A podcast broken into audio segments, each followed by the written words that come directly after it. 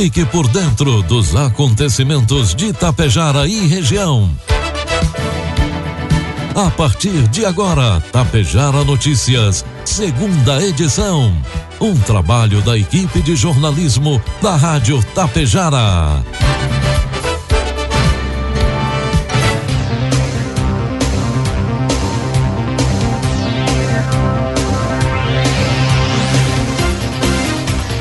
12 horas 31 minutos, muito boa tarde. A partir de agora está aqui no ar pela Tapejar FM 101.5. Tapejar Notícias, segunda edição desta segunda-feira, 16 de agosto de 2021. Tempo ensolarado com muita nebulosidade em Tapejar e você confere agora os principais destaques desta edição. Dependentes de estudantes do IP Saúde precisam fazer renovação semestral online. Escolas de Ibiaçá retomam atendimento integral nesta segunda-feira. Profissionais da educação participam de formação em Santa Cecília do Sul. E presidente do Cidenora solicita recursos para a usina asfáltica. Tapejar Notícias, segunda edição, conta com a produção da equipe de jornalismo da Rádio Tapejar e tem o oferecimento do Laboratório Vidal Pacheco e da Cotapel. Produtos agrícolas. 12 horas 33 minutos, cotação dos produtos agrícolas, preços praticados pela Cotapel nesta segunda-feira. Soja 162 reais com 20 centavos, milho R$ reais, o trigo pão PH 78 ou mais R$ reais. O mercado brasileiro de suínos se recuperou ao longo da última semana com o ritmo de negócios apresentando maior fluidez e o quadro de oferta mais ajustado frente à demanda. De acordo com Alan Maia, o suinocultor conseguiu repassar os custos de nutrição animal às cotações, embora o cenário de pressão sobre as margens da atividade continue pesando. A expectativa para o restante do mês, segundo Maia, é positiva por causa da demanda interna aquecida. O spread ainda estreito entre a carcaça suína e o frango congelado é outro fator que pode ajudar o escoamento dos cortes suínos ao longo das próximas semanas, sinalizou Alan Maia. Um levantamento de safras e mercado apontou que a média de preços do quilo do suíno vivo na região centro-sul do Brasil subiu 1,36% de, de seis reais com 34 centavos para seis reais com 42 centavos.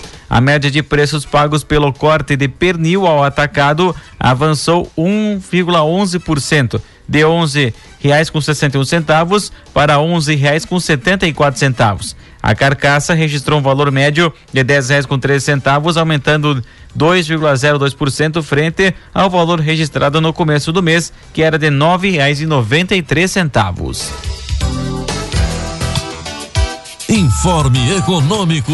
12 horas 35 minutos, 22 graus a temperatura. Vamos trazendo as informações do mercado econômico. Neste momento na Bolsa de Valores, dólar comercial está cotado a cinco reais com vinte centavos, dólar turismo cinco com quarenta euro seis reais com dezessete centavos. A Caixa Econômica Federal libera nesta segunda-feira os saques e transferências da quarta parcela do auxílio emergencial aos beneficiários que não fazem parte do Bolsa Família, nascidos em outubro, que receberam a primeira parcela em poupança digital social no dia 28 de julho. O pagamento da quarta parcela do auxílio terminou em 30 de julho, tanto para este público quanto para quem faz parte do Bolsa Família. Os pagamentos dos, das próximas três parcelas começam a partir do dia 20 de agosto, segundo o calendário completo divulgado pelo governo na última quinta-feira. Os trabalhadores podem consultar a situação do benefício pelo aplicativo do auxílio emergencial, pelo site auxilio.caixa.gov.br ou pelo portal consulta auxilio.cidadania.gov.br. A Caixa lembra, porém, que os recursos ainda podem ser movimentados pelo aplicativo Caixa Tem e na rede lotérica de todo o país. Previsão do tempo.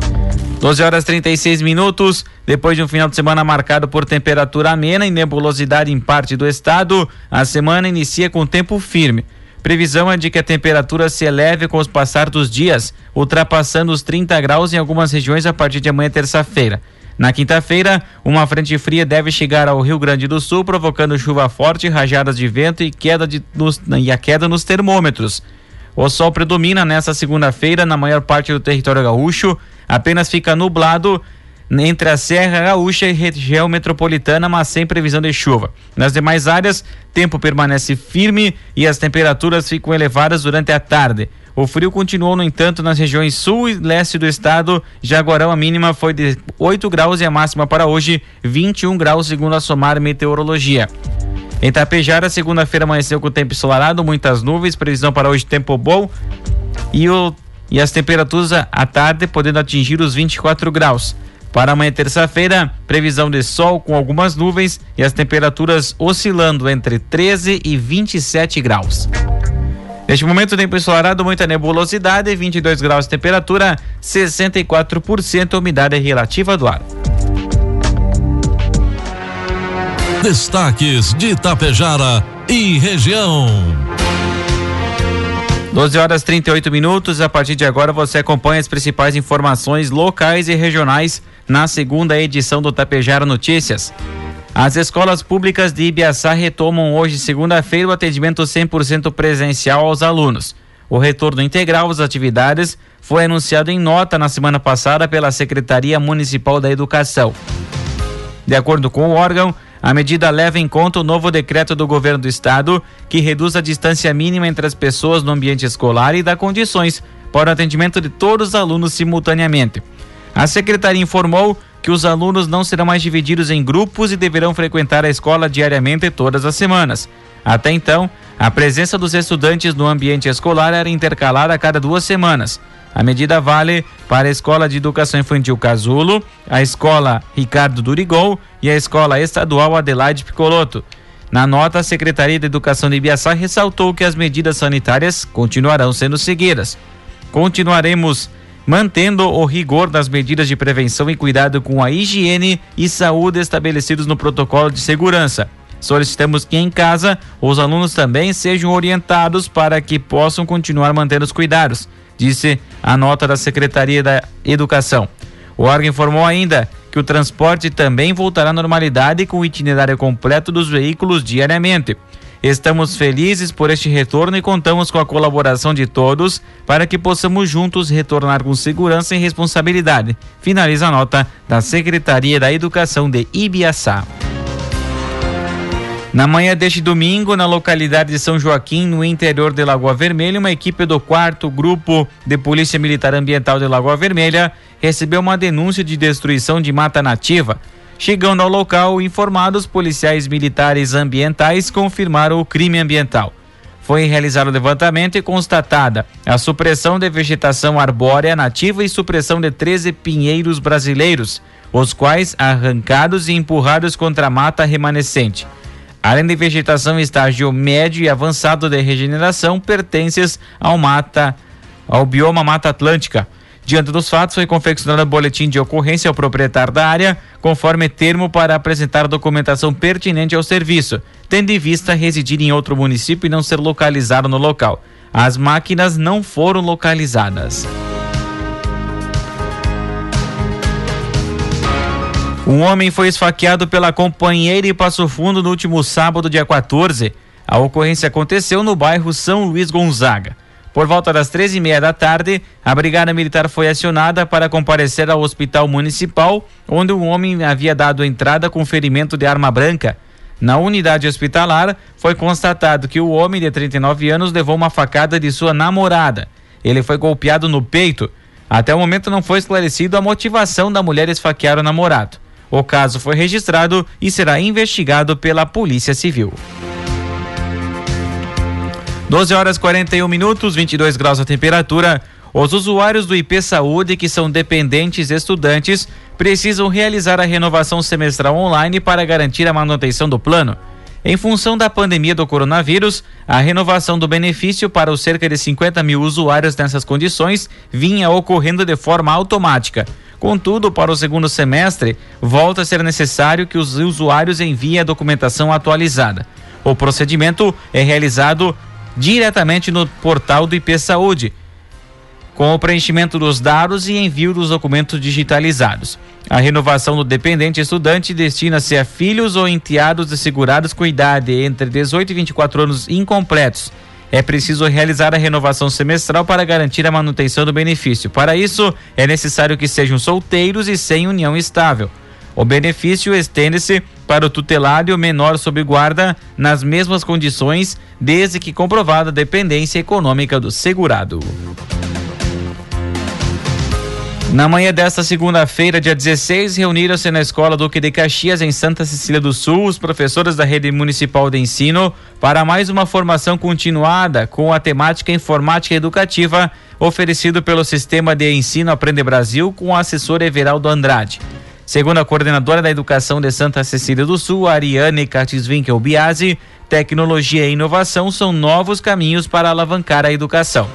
Já a secretária da Educação e Cultura do município, Marta Zanata Galina, ressalta que o objetivo de se inserir a informática nas escolas é formar integralmente os alunos, fazer com que aprendam e utilizem esses conhecimentos em suas vidas.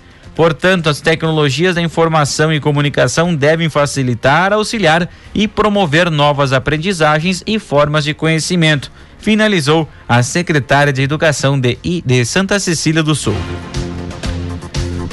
12 horas 43 minutos, 22 graus de temperatura. Nesta segunda-feira, dia 16, serão imunizadas com a primeira dose contra o coronavírus as pessoas com 21 e 22 anos de idade em Ibiaçá. A imunização acontece da 1 às 4 horas da tarde na Unidade Básica de Saúde.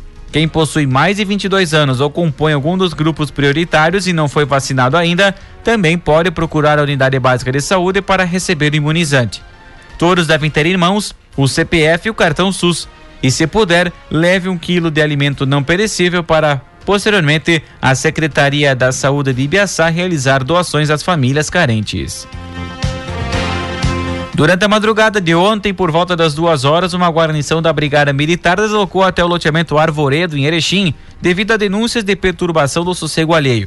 No local, os policiais constataram aglomeração de pessoas, veículos com som em volume excessivo e infrações de trânsito. Os policiais tentaram efetuar a abordagem de um veículo GM Corsa, mas o condutor empreendeu fuga com o carro e a viatura iniciou acompanhamento. Na rua Andréa Sondá, o condutor perdeu o controle do veículo, chocou-se contra o barranco e em seguida na viatura policial. Em conversa com o condutor, os policiais perceberam que ele apresentava visíveis sinais de embriaguez, sendo convidado a efetuar o teste do etilômetro, porém ele se recusou, sendo então realizado exame de alteração da capacidade psicomotora. O indivíduo de 21 anos foi preso e encaminhado à delegacia de pronto atendimento e, após ser ouvido, foi liberado. Na última semana, na Praça do Laios, localizada na rua Júlia de Castilhos, esquina com rua João Juste, em Sananduva, aconteceu uma reunião com os moradores sobre a revitalização do espaço público mencionado. Em torno de 15 pessoas participaram da conversa, que foi ao ar livre, respeitando o distanciamento e uso do máscara de proteção. A área de 1.163,37 metros quadrados vai ter uma cara nova. A gestão municipal se empenha para o avanço da obra que já se iniciou com a supressão de árvores, pois é necessária a poda para serem realizados os serviços na praça citada. Meio-dia 45 marcou o sinal eletrônico da Tapejara a 22 graus a temperatura. No próximo dia 22 de agosto é comemorado o Dia do Folclore criado para incentivar estudos buscando a preservação do acervo do folclore brasileiro. Por isso, a Prefeitura de Marau, através da Secretaria da Cultura, Esporte e Lazer, realizará nessa semana de 16 a 21 de agosto a primeira semana do folclore. O evento integra o Circuito do Folclore do Rio Grande do Sul, desenvolvido pela Comissão Gaúcha do Folclore, que busca desenvolver a atividade no maior número possível de cidades. A programação prevê eventos online e presenciais com participação restrita, apresentando a dinâmica da cultura popular como artesanato, gastronomia típica, lendas, causos e as manifestações artísticas em geral. Na noite do último domingo, dia 15, por volta das 11h30, uma guarnição da Brigada Militar deslocou na linha União, no interior de Jacutinga, no Alto Uruguai Gaúcho, para averiguar denúncia de cidadão portando arma de fogo em um bar. Os policiais deslocaram ao local e efetuaram abordagem de aproximadamente 10 pessoas. Em busca pessoal, foram localizados com o indivíduo um revólver calibre 38 e seis munições intactas. Diante dos fatos, o homem de 19 anos foi preso e encaminhado à delegacia de polícia de Erechim, onde foi lavrado seu auto de prisão em flagrante. Após o mesmo foi ouvido e liberado após o pagamento da fiança. Faleceu no último sábado, dia 14, em Passo Fundo, a senhora Salete Lângaro de Oliveira, de 70 anos, que estava internada após o acidente de trânsito registrado na última sexta-feira, dia 13, na comunidade de Rincão São Francisco, na área rural de Lagoa Vermelha. O fato foi registrado pela Brigada Militar quando a vítima deu entrada no Hospital São Paulo. Devido à gravidade dos ferimentos, ela foi encaminhada a Passo Fundo com traumatismo craniano, porém não resistiu aos ferimentos e acabou falecendo. Segundo informações, a vítima foi atropelada de forma acidental por uma amiga que conduzia um veículo depois de perder o controle do carro. A vítima foi sepultada neste domingo no cemitério municipal de Lagoa Vermelha. 12 horas 48 minutos, 22 graus de temperatura. O prefeito de Ibiaçá, Ulisses Sequim, que também preside o consórcio intermunicipal da região nordeste do estado, o Serenor, acompanhado de outros membros da diretoria, entregou uma solicitação de recurso ao senador Luiz Carlos Reis do Progressistas, destinado à compra de equipamentos para a usina asfáltica. Aproveitamos a passagem de Reis em Portapejara recentemente, além de parabenizar o município em nome da comunidade biaçaense para entregar a solicitação de recurso ao senador na casa de um milhão de reais para que possamos dar continuidade ao programa de compra da usina asfáltica.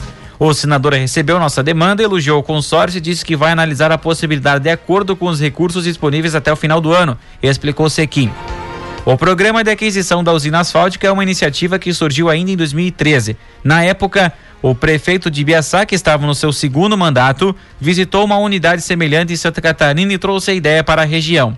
A partir daí, a proposta passou a ser estudada e trabalhada em conjunto entre a Monor, Coreia de Nordeste e o Sirenor.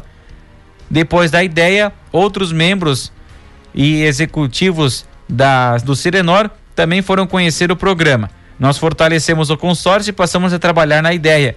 Presidentes da Munor que vieram depois também assumiram a proposta, sempre em conjunto com o Coreia de Nordeste e o Sirenor, e hoje a usina é uma realidade, explicou o prefeito de Ibiaçá. A usina asfáltica foi adquirida com recursos da consulta popular de 2017, executados no ano seguinte e foi oficialmente entregue em dezembro de 2019. De acordo com Ulisses Sequim, a unidade está em fase final de tramitação dos procedimentos legais e deve iniciar as operações em breve. Ele explicou ainda que os recursos solicitados serão utilizados para a compra de uma máquina vibroacabadora, rolo compactador e caminhão de demarcação de sinalização horizontal. Por meio do consórcio, os 19 municípios que integram a região da Amunor podem utilizar os equipamentos que estão localizados em Sananduva.